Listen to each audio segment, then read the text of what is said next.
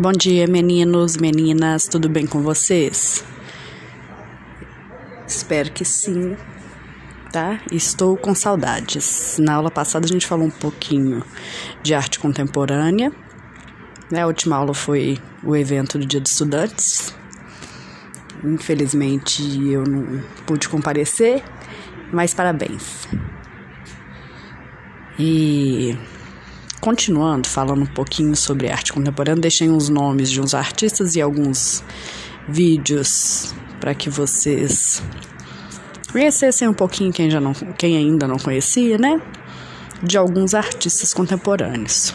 Poucos nomes, né? Quatro, tem muito. A gente ainda vai falar muito sobre artista contemporâneo até o final do ano. Ok? O trabalho de hoje, né? A atividade de hoje, que é prática, Tá lá no livro na página 63 e vai ter como base o trabalho do Pollock, que é muito legal. Tem um filme do, do Pollock que é muito bacana, que vale a pena assistir.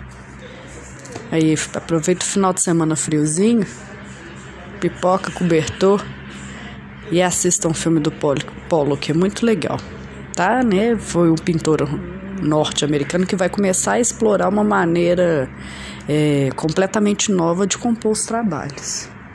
Tá? Eles chamam o Pollock do pai do expressionismo abstrato.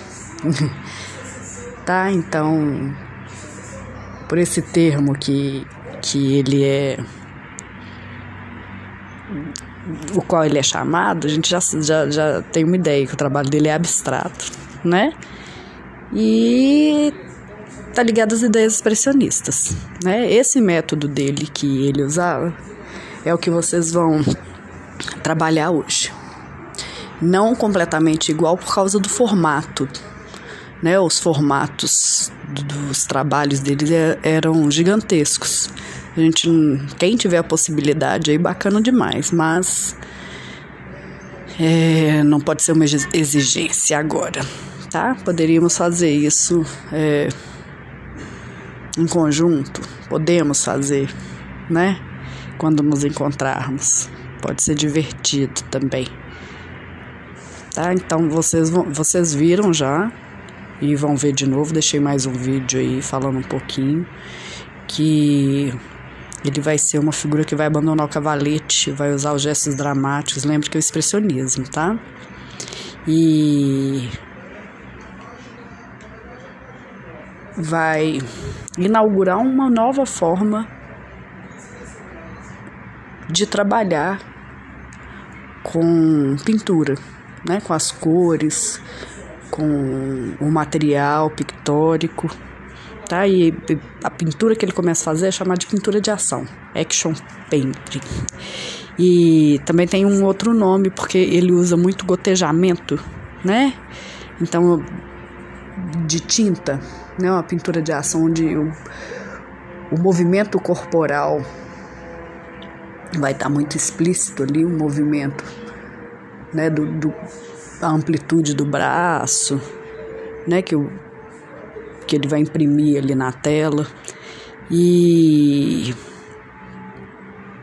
esse drip painting, né, que é essa pintura de gotejamento, porque ele também não vai pincelar a tela como era era feita a pintura até então, né? Ele vai jogar a tinta, vai gotejar a tinta, né? Vai escorrer a tinta na tela.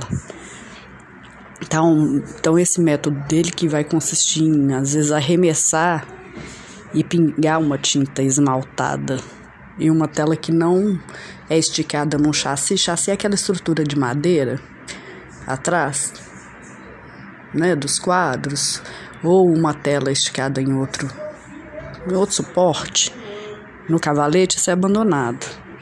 Né? O tecido da tela mesmo é colocado no chão, não é esticado completamente, né? E ele vai gotejar as tintas, arremessar, tá? E esse modo de operar dele vai criar linhas sobre linhas independentes que mais tarde vão ganhar o nome dessas pinturas por gotejamento. uma delas. Então essa é a base para o trabalho de vocês, tá? É gostoso de fazer, vão ter resultados legais. Ok, pode parecer fácil agora, mas imagina lá na época que o Polo que fez. Né? Isso foi, um, foi super original. Né? Ele colocou questões que até então não tinham sido discutidas. E, por exemplo, em 2006 teve uma tela dele que era a tela número 5, que foi, foi pintada, na verdade, em 1948. Mas em 2006 ela foi vendida a um colecionador por 140 milhões de dólares. Na época bateu um recorde de preço de, de arte, de pintura. 140 milhões de dólares uma tela. A tela era bem grande, tinha é, quase 2 metros e meio por 1 um metro e 20 centímetros. Era 2,40 por 1,20. Era uma tela grande. Porém, olha a importância dela: 140 milhões em 2006. Tá? Então, caprichem aí no trabalho, se divirtam, né? Relaxa um pouquinho e tenta não só jogar tinta de qualquer maneira, né? Tenta seguir alguma algum pensamento seus, né? Você quer trabalhar com algum sentimento ou emoção, né?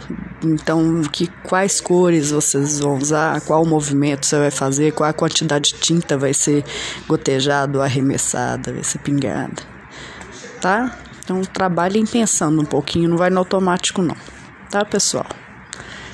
Hoje é para fazer uma prática que tem tempinho que a gente não faz, né? Um beijo e até.